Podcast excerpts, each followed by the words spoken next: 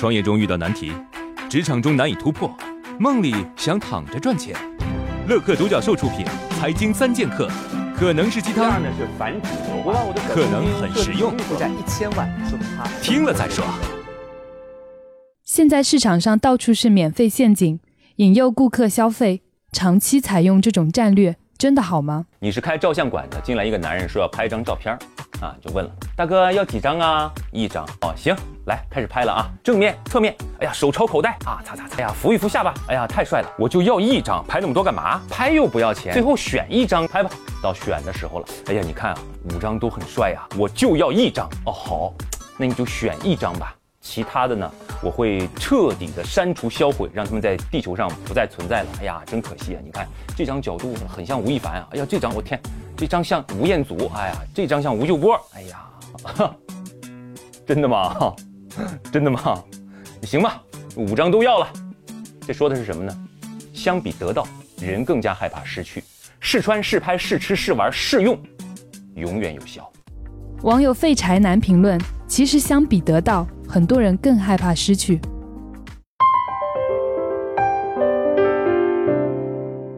我工作好几年了，已经积累了一些人脉资源，所以我特别想利用这些人脉资源来自己创业。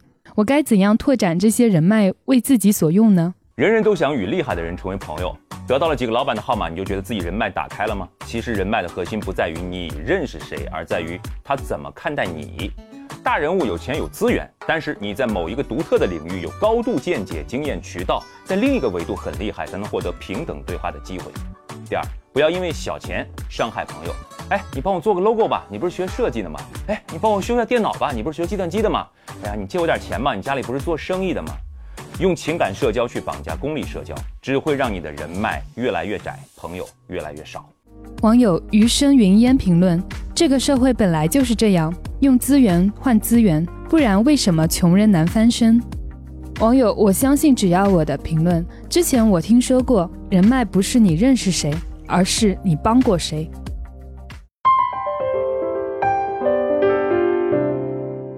我是做营销的，都说营销方案要随时紧跟热点潮流。那么我们在出方案的时候，如何让热点和自己的产品更加切合，又不让人觉得生硬呢？营销追热点，节气、假日、各种洋节，这就是基础热点。